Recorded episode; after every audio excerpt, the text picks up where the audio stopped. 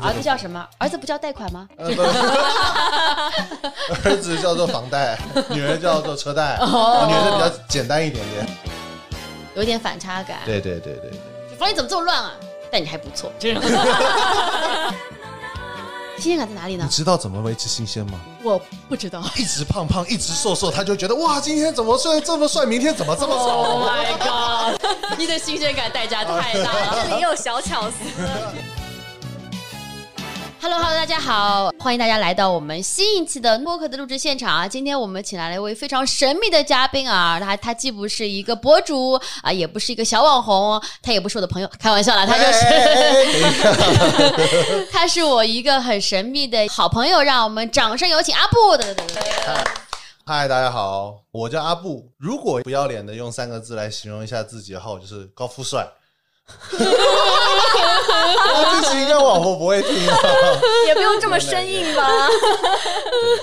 有有一啊有那么一点点，没有啦。就是我我是从台湾来的，但我是从小学四年级就一直在内地待着，然后后来大学出国去读了几年，后来回来了，然后现在在上海创业工作搬砖。嗯嗯，我是两个孩子的爸爸。哇哦，好丰富的一个人生经历哦。那我们先从高富帅的高讲讲，一米几？哎，一米九四，拖鞋啊，穿上鞋就不一定了啊。哇，男人真的分的好细啊！哎，讲个身高还要拖鞋，哎，对，这些东西就是你每一公分都很重要。对，重要在哪里？就是一九四的话，你老婆可能还看得上你；然后一九三的话，她可能就是嗯不要这种矮男人。哎，不是不是不是，就是一九四的话，哇，好高哦！一九三还好，我有听过更高的。是这样子啊，好，内心里面的那种小挣扎，小挣扎，这个很大的一个挣扎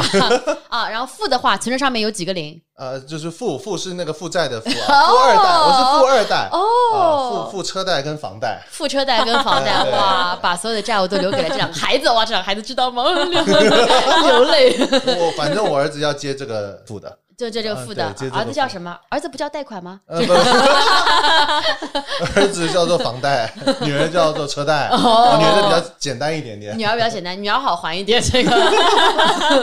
高富，还有一个帅字啊，我们帅的话，大家可以看一下这张脸啊。等一下，你们有 P 吗？有有美颜的吗 你你觉得自己 P 之前帅吗？？P 之前可能还行啊，P 之后反正想象力无穷啊，啊，就看人家的技术了。你没有看过最近有那个 AI 换脸？我前段时间换过那种比较帅一点。啊，所以今天我们的嘉宾呢，就是这个高富 P 过之后才帅的这个男人啊，这个我们的 我们的阿布啊。阿布的话，我其实想要简单讲一下，我跟阿布呢，反正也是因为一些 mutual friend 认识的。然后阿布给我的第一印象就是他是一个能量非常积极、非常阳光的一个人，因为。阿布本身就是一个很庞大的一个体型嘛，他都说了，他是一个对吧？一九四的一个，就是这么一个壮大的一个男孩儿啊，打了一个引号，男孩儿。而且因为阿布他本身非常的热情，所以他的体型、加上他的气场，你就可以。他奔过来就像一个大火球奔过来一样，所以夏天不要跟阿布 hang out 好吗？真的很热很热，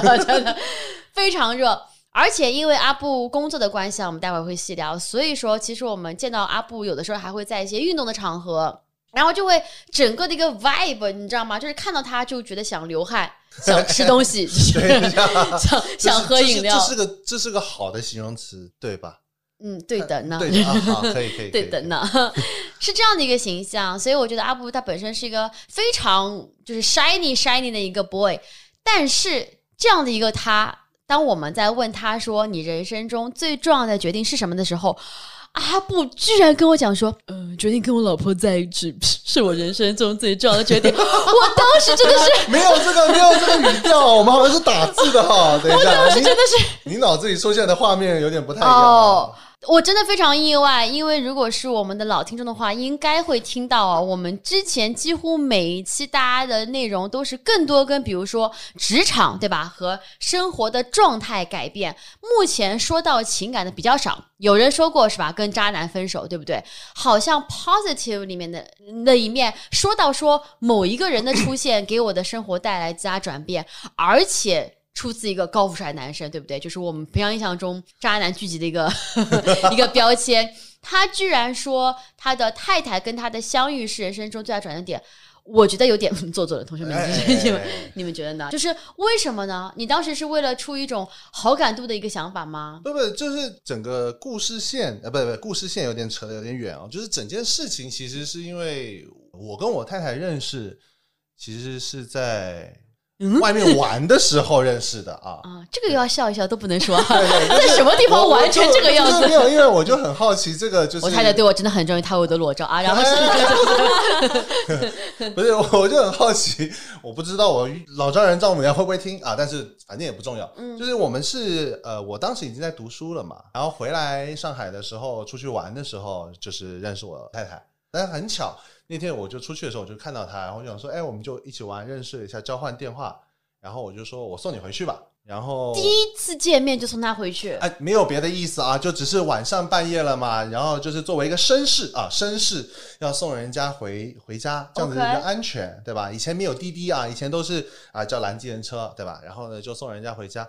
然后诡异的事情发生，就那个他说啊我要到呃某某某某小区，然后我说哎这个小区不是我家吗？我还说哎呦这么主动的吗？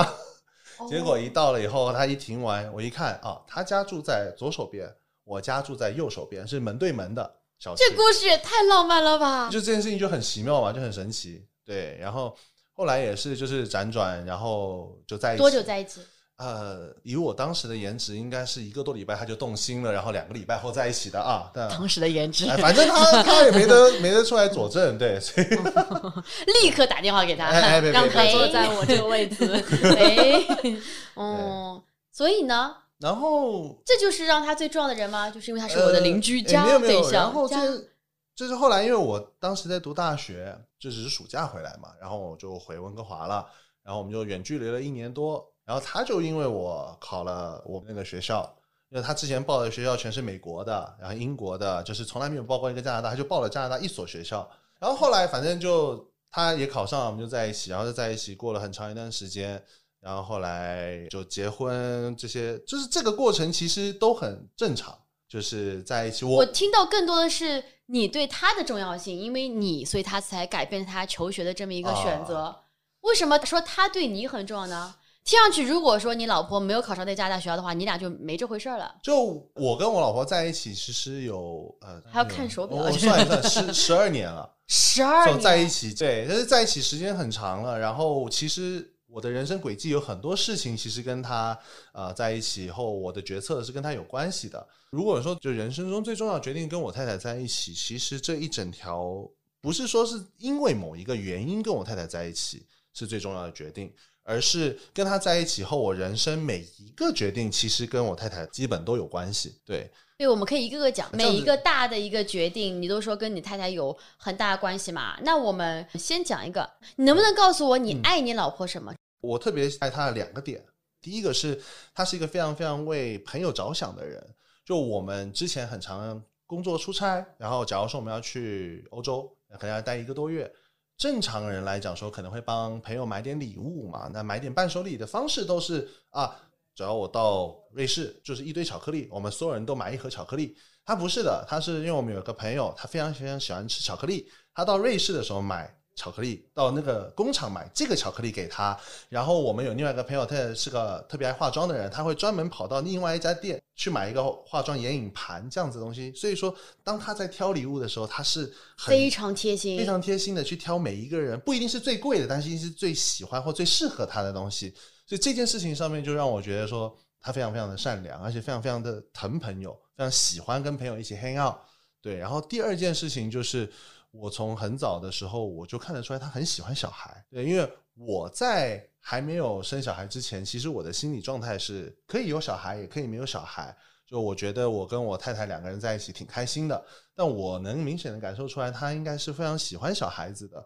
所以说，我觉得就是有小孩的人都比较有爱心一点。所以说，我觉得这两个点上，就是对我来讲，我觉得触动很深吧。然后第三，当然就是他挺霸气的，我蛮喜欢这个点的。具体呢，霸气真的好 vague 哟。就是我老婆就是在外面的时候，我们就是跟朋友有时候在一起的时候，我都是说，哎呦，你看 Amy 那么凶或什么之类的，我们会这样子表示，然后她会说帮我去倒什么，就是就是那种很霸气的感觉，就是那种御姐，也不能说是御姐，这样不太对，就是就是你喜欢他，狮子座，你喜欢他凶你，对因为我们生活中里面，我很喜欢他的这种，就是我喜欢他念我，对，嗯。就很喜很 enjoy 这件事情，因为我是一个很忘东忘西的人，真的也很放闪哎，就是这句喜欢老婆念我这个我也没怎么听过这种表达，但是他念的东西要有要要要要有道理要有道理，which is always 嘛，呃 感觉听上去在大部分情况下都是念的正老婆都是对的，然后只有两个，老婆都是对的。如果老婆不对的话，就遵守第二条守则；第二是。条守则就遵守第一条。是而且重点是他就是你想象他在外面很霸气很凶，然后回到家，然后你跟他讲话的时候，他如果是那种很温柔的会撒娇，就是不撒娇的女生，偶尔撒娇的时候会觉得哇好可爱哦，就是这种。有点反差感，对对对对对，就房间怎么这么乱啊？但你还不错，这种是不是有点奇怪？这个反差有点太大了。然后第四当然就是他对我非常非常的好，然后创业嘛，创业的过程中其实很苦，然后很多很多事情其实是在呃别人看起来是看不到的，但是就是作为一个创业家的太太，其实有很多事情是不能去表达，或者是他很多东西是受限的。对我觉得这个点上，就是自从我创业过后，我也非常非常就是感激，然后非常也觉得非常好玩啦，这一个这个互动的关系，对。背景音乐立刻放上，这是爱的奉献，这是心。好了，唱不下去了。我我觉得还是蛮感动的，因为刚刚阿布的第一反应，他说的就是我爱他的几个点。我其实之前遇到一些男嘉宾，他们会说哦，我喜欢他的地方是哪里哪里哪里，就是其实男人，尤其是亚洲的人，说爱这个字还是属于比较大胆的一种感情的表达嘛。但我觉得阿布能够很自然说，表明他内心的深处，可能这个爱真的是已经喷薄而出，已经是非常汹涌的。这段要听啊，老婆啊，这段 让我们还是挺感动的。的确，因为其实我见到的 Amy 可能跟他的语言的交流还相对比较少一点，所以我没有办法想象你刚才说到的，比如说很霸气啊、很大姐大的那种，哦，那你种可能没有看到过啊，没有看到过他那些，但他一定是很有能量的一个人，因为他虽然说也很小只，也很可爱，但他站在阿布旁边气势是不输的，这呢我能够感觉得出来。这倒是 好的，所以你们两个没有吵过架吗？没有过强烈分歧吗？我们两个吵过架，基本上都是因为他赢啊？啊，对啊，不，我们两个其实没有怎么吵架，认真的讲，你们俩的意见上没有什么很大的相左的时候，没有，没有，真的没有，就是我们两个在你觉得你们俩是 soul mate 吗？我觉得，哎、这个点上我觉得很有趣。我从来不认为这世界上有 soul mate 这件事情。我觉得这个世界上永远都是个人要为了另外一个人 compromise 一些，但是另外一个人可能又要，就男生会为女生互相互相的一些 compromise 一定会有，但是有些是在情感上的。有些人是在生活习惯上面的，我觉得是这样子的一个撮合，并不是说世界上有一个人你找到他，然后他就跟我所有东西都很契合，没有的，一定是互相磨合之间形成的。可是你们俩都没有什么争执，没有什么们感觉上磨合好像很顺其自然啊。我觉得这是形成的一个默契吧，因为毕竟在一起十几年了，就是呃，他在生活上的一些细节他会念，但我们不会吵。哦，最近被他念是什么时候？呃，就是前两天嘛，胖了嘛。对，呃，原因第一个是我要减肥，这个减肥这件事情是因为我为我老婆减过几次，然后每一次首先，你为什么说为你老婆减啊？因为第一个是结婚嘛，结婚的时候总是希望、哦哎上相一点，对不对？然后要打扮的好，帅气一点，总是让人觉得说啊，你看，你还是嫁了个人不嫁个对仇啊？对我那个在那之前大概胖到了两百五十斤左右。我的天对，一百九到两百五，哦哦哦，对，两百我觉得可能还是客气了一点，因为毕竟你知道，就是有一些不好的示范啊。真的真的胖了一个我的重量呢。嗯，可以可以可以可以可以。然后后来结完婚，结完婚了以后就放纵，放纵完了以后，我们其实是三月份的时候在巴厘岛办的婚礼，然后办完婚礼以后，我们知道我太太怀孕的时候，其实就七月份了，然后后面我就跟着一起胖，就是随便吃嘛，就是不懂，然后就，但是她倒胖没有很多，我倒胖挺多的。然后我记得当时会减肥，最主要原因是生完小孩了，我们住在月子中心，太太看着我从床头走到床尾，她就哭了。然后我说，因因为生完小孩，你总是总是怕他就是你知道心里情绪不稳定，嗯我就跑过去我说：“老婆，老婆怎么了？”她跟我讲说：“ 你现在怎么这么胖？”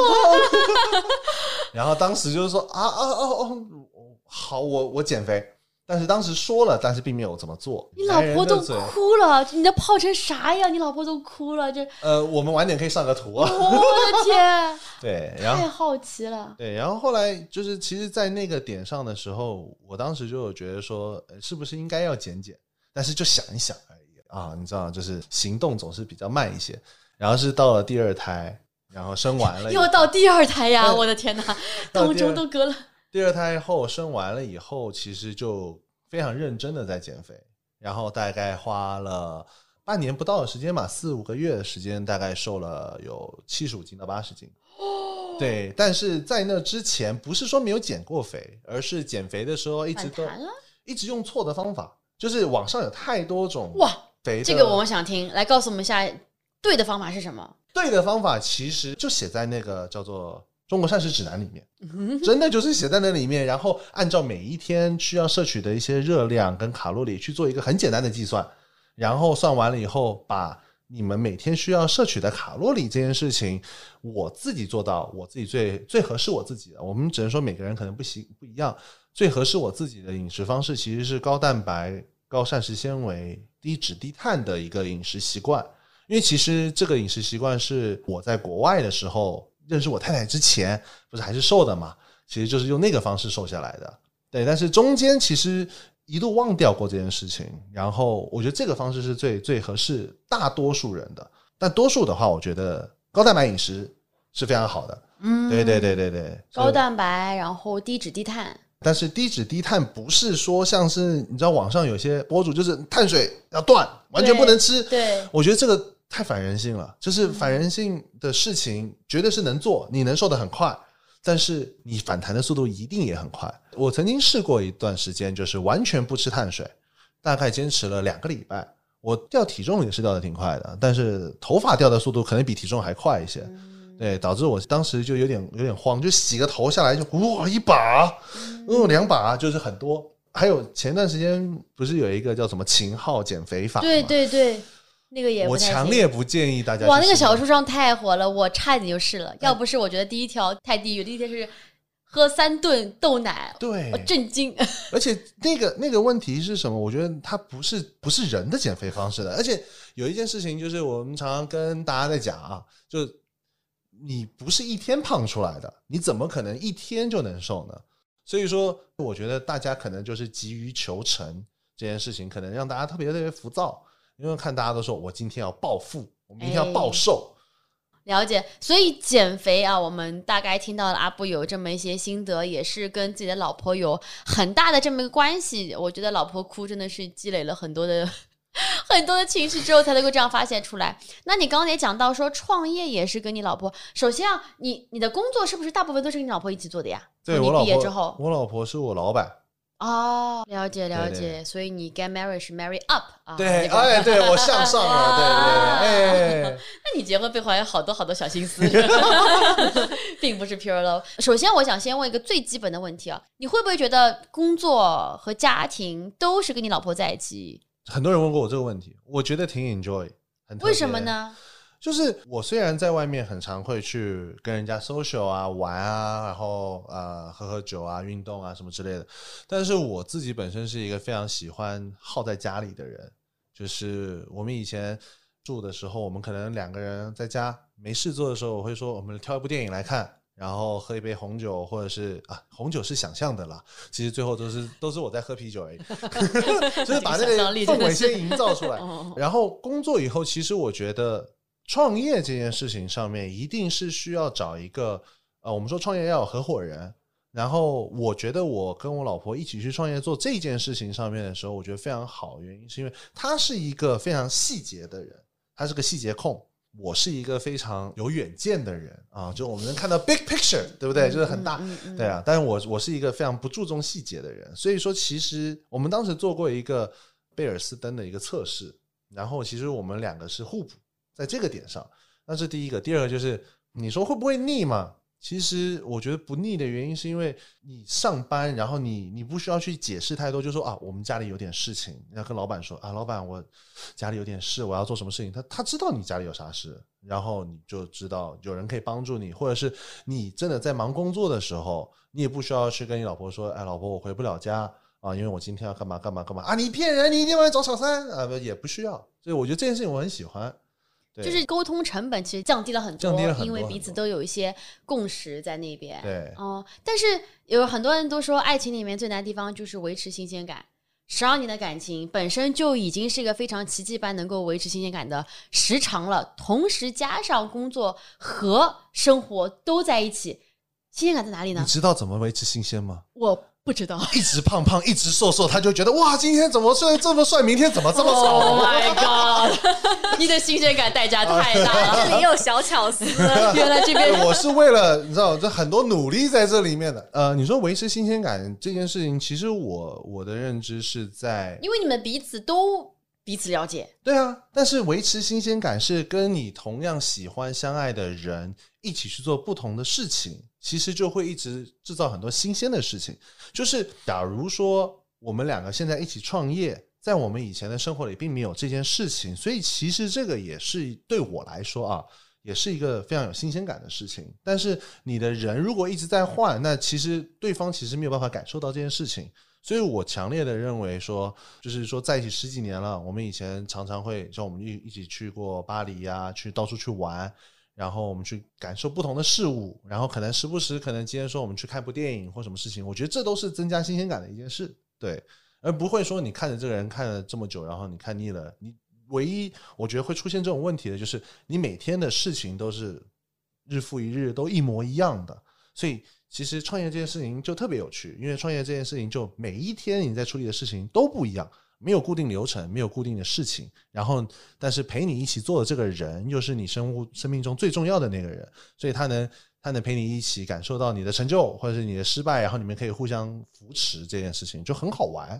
对，阿布整体的态度都让人觉得诚，恳、嗯，真实，比较好男人！呃，等一下，不让我再坐一会儿。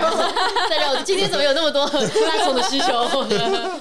我我说实话，虽然很不甘心，但我还挺感动的，因为阿布他的话的意思总结下来就是，他觉得他跟他老婆之间是两个定量，他们的变量是来自于生活中一些不同的奇妙的经历，或者是一些不同的一些 adventure。就是他觉得变量的话，生活中的经历足以身边的人，他其实希望他能够有些共性，能够有一些共同扶持的经验也好，或者是一些 support 或者一些 trust 也好，这个说出来还挺感人的。所以阿布，你你觉得对一个男生来讲，嗯，什么样的时候一个男生会成熟下来，或者说什么样的标志是一个男人成熟了，他自己知道自己想要什么了，并且能够进入一段稳定的感情关系呢？怎么去怎么去辨别这男生最重要的，我觉得还是看他的世界里面有没有有没有你的存在，就是他的未来有没有看到你。你跟他聊的时候，他在形容这个未来的时候，有没有你的这个角色存在在这个里面？就例如说，你是问他说，啊，那你你认为你五年以后或者是三年以后会怎么样？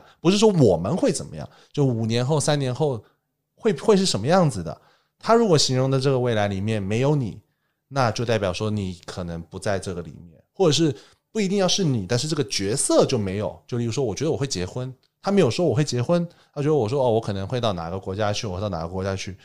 那可能他就没有想要做这件事情。那如果想要结婚的姐妹们，那就这个可能就不一定是合适你的，他不一定是渣男，但你们要求的事情就不同，对，你们不在一个频道上。其实我刚才特别想跟你聊这点的原因，是因为我觉得爱情它是人生中一件很重要的事情，嗯但是会把爱情跟整个的生活编织在一起，尤其是出现在一个男性身上，我个人觉得是一件比较少的一个事情。嗯，然后又加上找对象、感情、婚姻，或者说长久的一段关系吧，的确是困扰着现在很多人的一个一个哦问题，所以我才会特别想从你身上试图找到一个不一样的性别的一个答案，因为一直听女生讲，其实我觉得女生跟男生他们从思考上一定是会有些差别的，嗯，但我很少听到男生的想法。在你们决定结婚之后，有没有哪些决定是因为你的太太，所以你才有的一些变化，或者是有一些就 decision factor 呢？就例如说，像我为什么当时会去创业这件事情，也是因为就我做那个产品，其实最主要有两个原因。第一个是我要减肥，第二个是因为我太太她的时候怀孕的时候是有妊娠糖尿病的，然后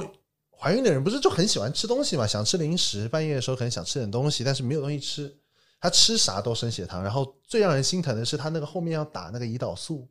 就是每一天都要扎，就是你要扎肚子，然后你可能还要测血糖，就是要扎手指，然后测，这些这些有的没有。然后当时我们就想说，有没有东西是好吃，然后可以去做这件事的？所以最终我们做产品的时候，才会把就不升糖这件事情，把它放在就是整个产品考虑的前提。因为其实你做健康的零食，有很多的元素可以去做，但是升糖这件事情大家都不 care。我们很 care，就我很 care 这件原因是，就是我们既然是从自己出发，那我们也要满足我以外，我同时也要满足我太太的一些需求。所以这个最早的这个产品的 prototype 是因为要给我老婆吃一点零食，因为我太太为了我做了两次很重要的决定，我自然就认为说，我的人生接下来有很多的决策是需要去站在他的角度去考虑很多事情的。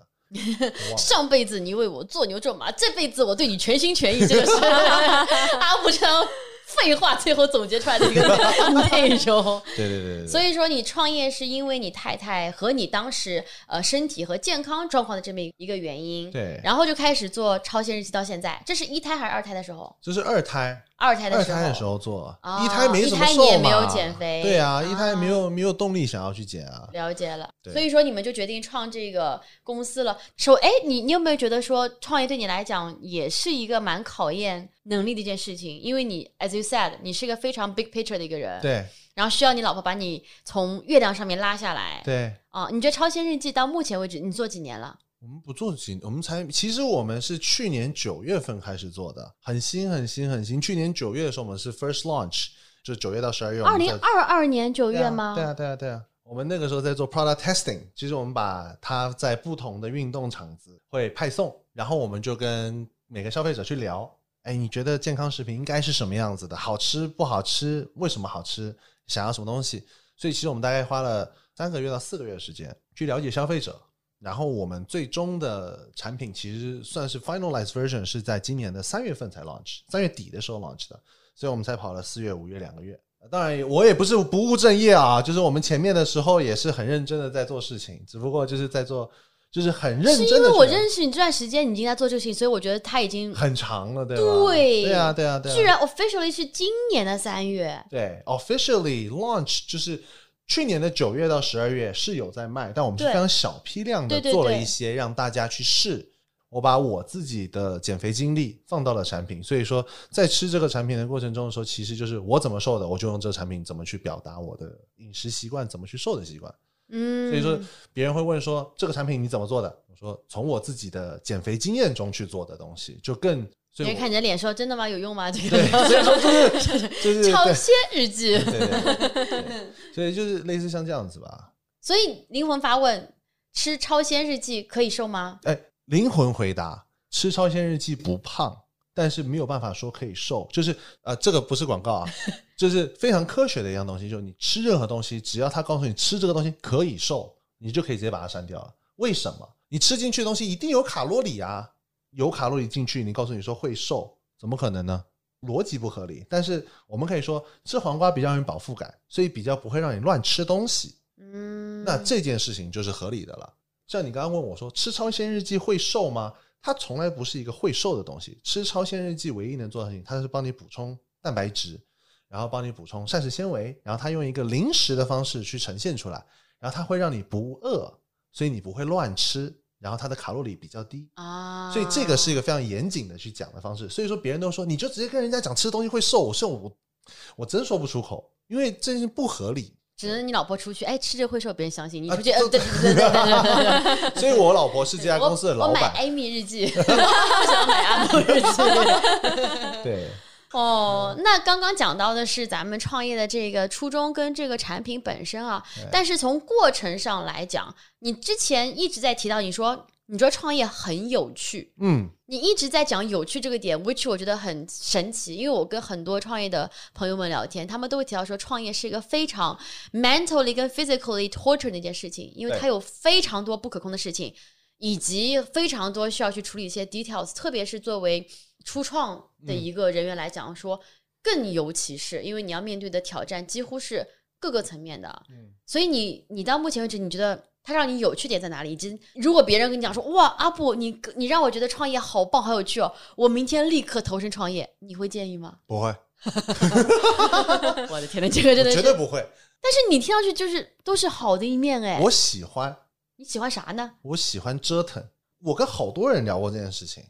就很多人非常觉得创业是一件很麻烦、很很烧脑，然后很烧体力的事情，然后身体都会烂掉。就是啊，我熬夜，我要解决问题，每天早上起来就是一堆问题要解决。我特别 enjoy 解决这些问题，是我觉得创业最有趣的一个地方，而且它是一个创业家如果没有 enjoy 这件事情的话，他没有办法持久。你有没有记得你人生中或者创业过程当中最最 struggling 的某一天？就是某一天你醒过来，早上十个问题，下午解决五个之后又多了二十五个问题，有没有这么一天让你印象很深刻，的？有有有有哪一天？你可以简单讲一下那一天，呃或者是那我不知道那个阶段。就是那个阶段是我们在产品研发的时候，然后在做这个食品的时候，我们一开始要配很多很多的 formula，我们最我们应该做了有一百多种配方，真的就是在短短的这段时间做了一百多种配方，然后好不容易可能某一个配方 A、B、C OK 了。然后我们才要上机生产的时候，就发现机器设备的模具坏掉了，所以我们要临时赶快再去调一个模具回来，因为创业嘛都是在跟时间赛跑。然后我们把模具调了一个回来，隔了两天，然后产品都又要上线了，然后上机器再去做的时候，发现微波的那个就生产的那个功率有问题，然后然后好不容易功率搞完了，大概是在三天内的时间，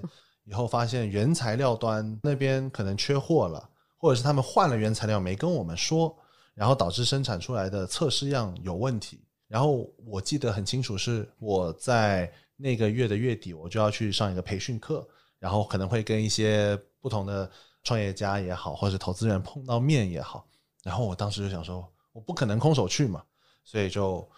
在瞬间的就跑到从从昆山再跑到了嘉定去找厂厂家，然后再把厂家老板求他拉回来，就把技师拉到工厂里面再去修，然后才能在礼拜五就是那个周末的时候赶出来那个产品，然后拿去给大家看。要不然我就是空手去，就是讲讲东西而已，就基本就是类似像这样子的有。那你当时会焦虑吗？你会睡睡不着觉吗？就是 time pressure 会焦虑啊，会焦虑会焦虑啊，然后会烦躁啊，会烦躁，会烦躁啊。但是我的会睡不着吗？睡不着倒不会，啊就还不够焦虑。不不不，不是睡不着，不是躺在那边，我现在可以睡觉，然后我我睡不着，而是那种你你还没找到解决方案的时候，你就会一直先找解决方案，就不睡觉不睡觉跟睡不着是两回事情了。哦，对对对对，三天就没怎么睡过觉。就是就你你可能当下解决完了一个问题，然后你觉得明天就 OK 了，然后你明天早上起来发现哎又出现另外一个问题，然后你再解决问题，然后解决完后，然后你就说、哦 OK 我可以眯一下了，然后眯一下后说电话又来，然后又出现什么问题，就是你能睡的时候，你都是认为是没有问题了，然后一出现问题，你就第一反应就是先解决问题。其实我觉得你们做脱口秀也是一样的呀。会有很多问题啊，都是宽宽在解决啊，我都不管啊。我现在就是演员身份啊。哎呀，哦，原来是这样，那你要问宽宽，宽宽睡得好吗？宽宽是那种，比如说今天一个事情，他可能解决不了，或者说他没有什么可以做的，嗯，对吧？他他现在应该是等着另外一个人去帮他来做解决，或者是帮他做一些 solution 的时候，他那天晚上就会很睡不着，就很焦虑，然后就会等到第二天，但是必须得睡嘛，因为你还是要保持身体一个最基本的运作嘛。对，然后第二天早上勉勉强强醒过来，然后又投入新的一点，然后想到未来可能会发生一些什么事情，他也会很焦虑，就他是那种很容易焦虑的性格哦。他跟 Amy 比较像 Amy 什么血型啊？A 型，那你应该跟我像，我应该是、就是我是 B 型，就是我是那种能睡觉，我是我 再怎么烦躁都我是那种比较乐观的那种创业者。Amy 的个性为什么她比较细？她看到的是如果过一段时间后不会怎么样怎么样怎么办？然后她可能会就是比较睡不着，或者她比较烦躁，然后就是开始跟我讲怎么办怎么办怎么办。然后我第一反应说，那如果完成了呢？对吧？你就如果完成了就很好啊。他就说啊，好吧，行吧。对那我们两个在这方面还是比较像的，就嗯基本上我也是那种比较乐观的类型。基本上现在就是宽宽的某一个时间阶段的情绪稳定，就靠我在那边安慰他说没关系，可以熬过去的。所以说你跟你跟宽宽里面来说的话，你是属于比较情绪稳定的那一半，还是宽宽是在工作当中，我是属于情绪稳定那一半；啊？在生活当中，他属于情绪稳定。哦，这这就是我们两个的性格的一个、一个分工。哦，我觉得这样子其实也挺好的耶，对我们俩其实也挺互补的，也挺不一样的。嗯，因为在情绪稳定上面来讲说，他们都说我是一个非常情绪稳定的另一半，但有的时候我我自己有时候也是觉得，情绪稳定是一回事情，但有的时候对 Amy 有一点点不太好意思，是我是那种情绪可能一开始是稳定，然后习惯了就冷漠了，啊，就是不是说冷漠，就是他可能会有一些比较容易一些焦虑的问题啊，不管是女生嘛，可能都是有一些体重啊、皮肤啊，或者是小孩上面的一些焦虑的问题。例如说，我们改天出去的时候想要穿什么衣服，呃，例如说我们参加婚礼好了，要穿这件、这件、这件，然后我就说，呃，这件也行啊。他说，但是这件怎样怎样，我说那就这件吧。他说啊，但是那件怎样怎样怎样，然后我就说哦，那就算了，那我们明天再讨论好了，又不急。然后过了一段时间，他可能又出现这样子的问题的时候，当他会开始烦躁的时候，我就会突然停下来，我说好了，我我现在要很认真的帮你去分析，我就说啊，这件啊就显得腿很长，然后什么什么东西，可能是胡编瞎造的，但是他也会觉得你有认真在听，你有在给意见，还是态度问题，就是你不需要给到他任何的一个实际的一个决定性的帮助，但是你要显得态度上你是站他这边的。但是我觉得多数的男生都不太会懂这样的，哎，这很难很难理解啊。就是但是我觉得这块很重要，就包括说情绪稳定，情绪稳定其实也是我这一年吧，甚嗯至都不是这一两年，这一年我总结下来，为什么我跟宽宽可以走到现在，或者说相对来讲比较稳定的一个原因，是因为之前很难走到现在吗。很难。哦 之前我一直在 figure out 说为什么是宽宽，嗯因为其实他跟我有非常多不一样的地方，我们可以说互补，但也可以说不一样嘛，就因为不一样才会互补嘛。我就发现，就是宽宽他是一个，呃，当我在情绪波动很大的时候，他能够给到我一些比较有用的 love languages，哪怕就是他坐在那边听。安静的听，嗯但他听进去了这一点，也能够帮我的感情上平复很多。当然，宽宽有一个很大问题，就是他其实脑子非常一根筋，特别最近，我的天呐，最近宽宽就是忙到他可能一天到晚在回一些工作信息或者是工作邮件，然后我跟他讲话的话，他可能要第五遍，才突然说句：“你是不是刚才叫我？” 然后，啊，然后就是整个火气就是会上来，然后，但是这不是一个很大的问题啊。但是我我我很需要对方的 attention 啊，但是当你需要对方的 attention 的时候，当他在忙一件事情的时候，他不是没有给你 attention 啊，他只是还没有收到你的信息。你那你不是很生气吗？明明我这么重要，他应该听到我的声音就哦，priority number one is talking to me。那应该在他身上装个天线，有没有？我觉得在这个点上，他不是没有听你说话，他只是还没听到你说话而已。嗯对对对对，是的，所以后来就习惯了嘛。因为每次比如说我因为这个跟他生气，他不会说啊你怎么无理取闹，他会反过来哄我说、嗯啊我刚刚是我在忙，怎么啦那个宝贝，然后怎么怎么样，然后就用情绪价值再去填满刚刚的生气，就能够 make it up 这样子。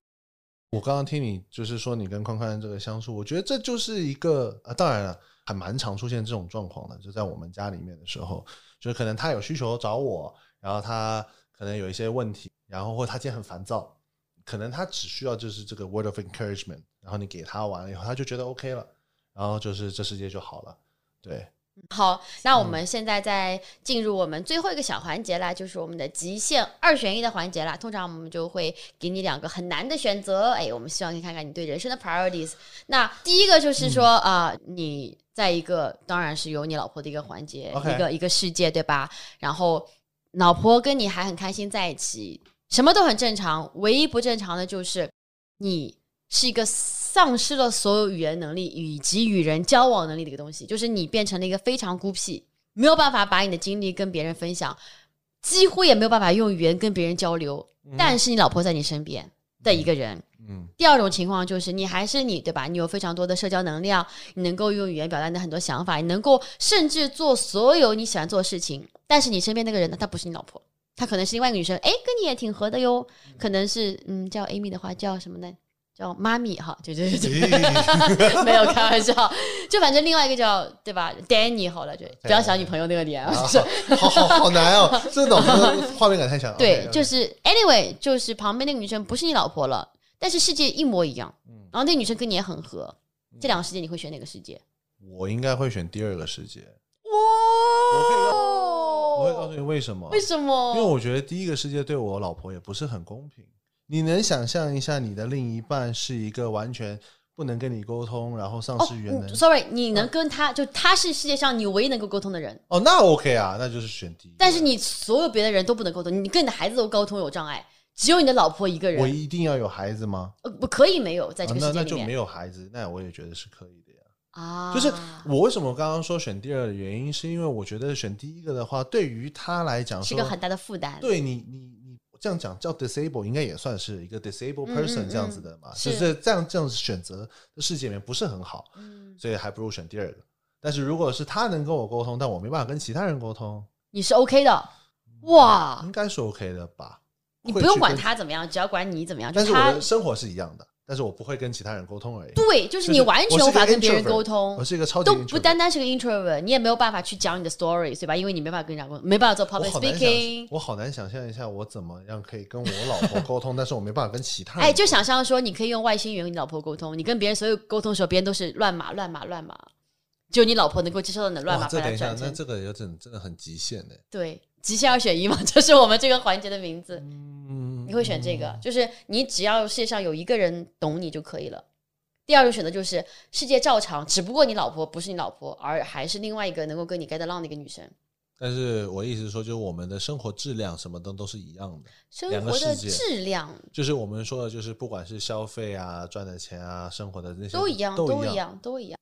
好难哦，好难哦。等一下，因为原因是，如果我我设想比较多啊，如果我跟我老婆吵架，我还不能跟其他人讲话，不能，你都不能跟他吵架，因为他世界上唯一懂你的人。他如果 shut down 的话，你就没没有世界上的人可以跟你沟通了。那我可能还会选第二个。选第二个，嗯，因为我觉得我老婆可能会嫌我烦。这个理由很真实。对啊，她对，哦而且如果我没办法跟别人沟通，我觉得我老婆也不会喜欢我。就 for some reason，他就喜欢这种特别的感觉。我觉得他有点怪啊，在那个世界的那个平行宇宙的他有你以为他喜欢你不怪吗？自己要感觉很好啊。呃因为我们总是在那个时候还是比较帅一点，对吧？啊，那个时候，嗯，所以在极限二选一里面，呃，阿布选择了一个没有 Amy 的世界啊，把这段截给 Amy 啊，这个。然后 Amy 心想说：“这有的把我选的，我也选的没有他。那我们最后最后一个环节的话，就是希望阿布可以给我们的哆啦 A 梦的朋友们留下一句祝福或者去感受，关于今天录制的这种结果都可以。呃，我自己的感受比较强的就是，呃，如果今天刚好在听的人，他生活中接触到一些挫折或什么之类的，我觉得勇于走出舒适圈，去跟不同的人接触、聊聊天，然后或者是如果你今天过得特别好。去做一个叫做 random act of kindness，去跟一个人说你今天好漂亮，你的鞋好棒，我喜欢你的笑容。我们我们很常会干这种事情，我觉得希望大家可以多做一点这种事情，散发一些正能量。非常棒，又 echo 回去了我对阿布这人的 impression，但他真的是个火球，是一个太阳，其实真的是一个还蛮温暖、蛮正能量的一个人。这也是为什么我们这个小小房间那么热，我就感觉现在是三十三十九点九度吧，真的非常的热，但是也真的非常的感动。那也是一个非常健谈以及愉快的一个嘉宾。那我们最后也想感谢一下阿布来参加我们的诺拉 A 梦的录制，同时大家如果有什么想法或者有什么评论的话，欢迎留在下面的评论区里面，期待和你们互动。最后，谢谢阿布啦，谢谢大家。谢谢